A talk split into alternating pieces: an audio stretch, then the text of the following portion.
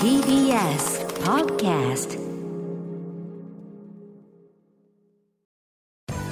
滋慶学園 COMグループプレゼンツあなたの夢は何ですか？この番組は滋慶学園 COMグループの提供でお送りします。自分の好きなことを仕事にしたい。でも資格は持っていないし高校では勉強づけ。私の夢を叶えられる専門学校があればいいな。あなたの夢は何ですか？滋慶学園 COMグループはあなたの夢を実現します。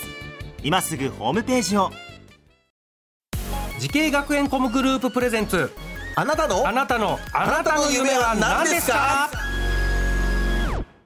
こんばんは。浜谷健司です。この番組は毎回人生で大きな夢を追いかけている夢追い人を紹介しています。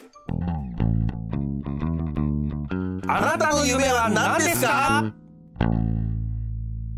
今日の夢追い人はこの方です。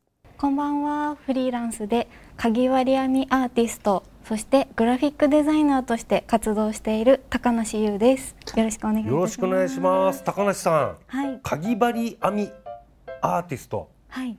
これかぎ針編みというのははい。どのようなものなんですか？はい。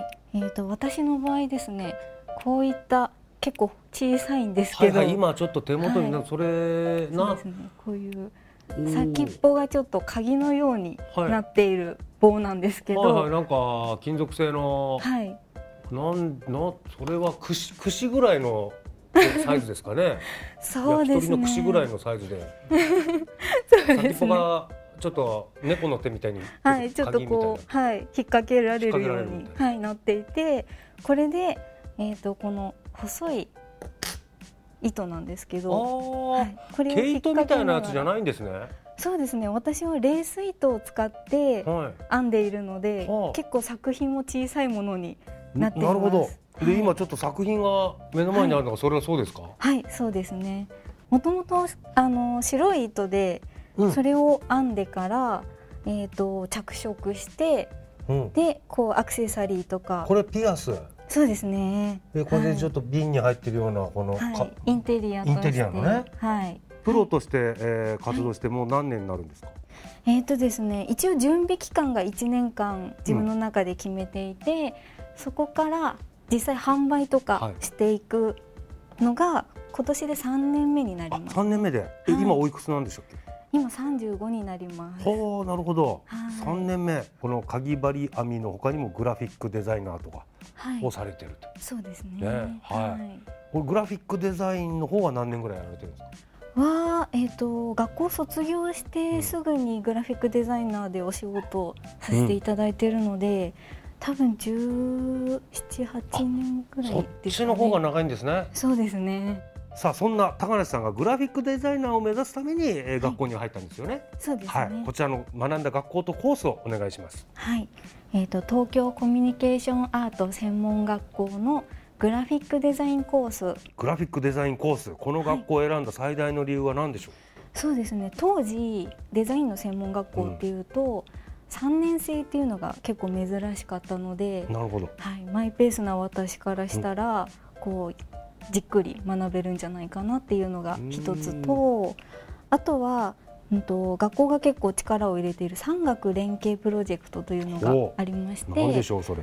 あの企業の方から直接こういったデザインをしてほしいっていう依頼を学生にしていただいて、うん。まあ、学生はそれをこう一生懸命デザインをして、うん。最終的に企業の方にプレゼンをするほで選んでもらうっていうところまでが授業の一環としてうん。あったので、ちょっとこう大人の世界に挑戦できるのかなっていうのを魅力に感じて選びました。学生時代のこの高梨さんのその企業産学の授業ではどうだったんですか？成果の方は。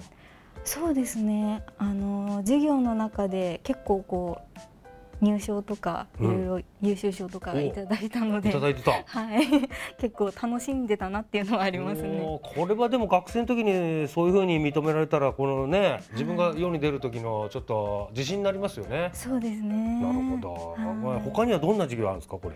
えっとそうですね。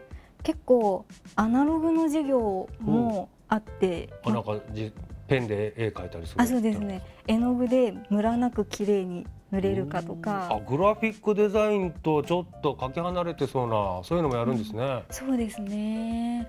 うん。あとはまあもちろんあうん。のパソコンでうん。こう専用のソフトでデザインをはい。作るために基礎からこう一から教えてもらうっていう授業もありましたし。この学校入る前まではこうパソコンとかは得意な方だったんですか、エクセルとワードぐらいあな。あもう全然。はい。全然触ったことあるぐらいの。そうですね。グラフィック関係でいうともうゼロから始めたぐらいそうですね。それでもやっていけましたか？そうですね。結構楽しく友達とこうワイワイ教え合いながら。なるほどね、はい。そして、えー高梨さんこの今、東京コミュニケーションアート専門学校ではい。講師もされているということで。はいそうですね。おお高梨さんのようにこうものづくりのお仕事とか、えーグラフィックデザイナー目指しているえー後輩たちたくさんいらっしゃると思います、はい。アドバイスの方をぜひお願いします。はい。えー、とまずデザイナーになりたいっていう第一歩として、えー、とアドバイスとしては、えー、といろんなジャンルのものを見てほしいなと思います。うん。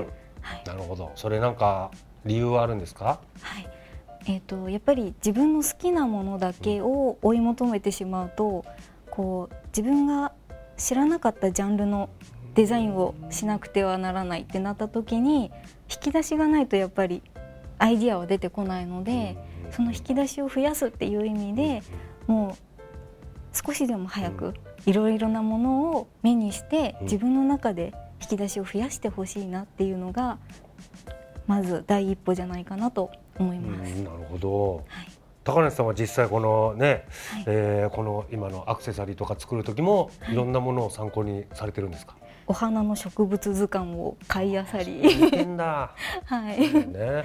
そうですね。いろいろ今まで知らなかったお花とか、うん。あと季節感とかそういったものもちょっと調べながら作ってなますね。るほ。どね。はい。もう可愛らしいねアクセサリーでぜひちょっとアマゾンのね食虫植物みたいなね そういうアクセサリー あのハエ取るやつとかね、ああいう植物もちょっと作ってみたらねもしかしたら面白いかもしれないですけどねまあそうそうやっていろんなジャンルのやつをね、はい好みではい一方向だけじゃなくて、はいい、ろんな方向のやつを見た方がいいというはい。そういうアドバイスですね。はいはい。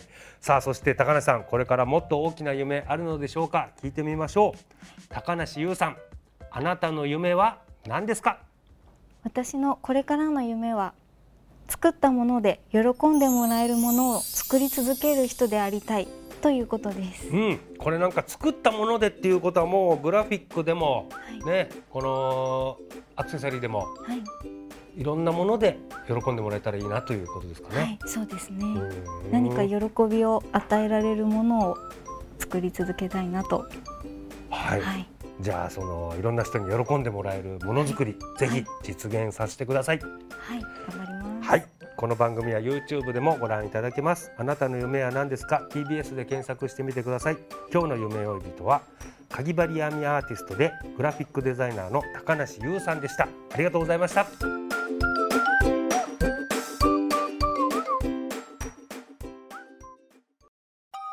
動物園や水族館で働きたい。ゲームクリエイターになりたい。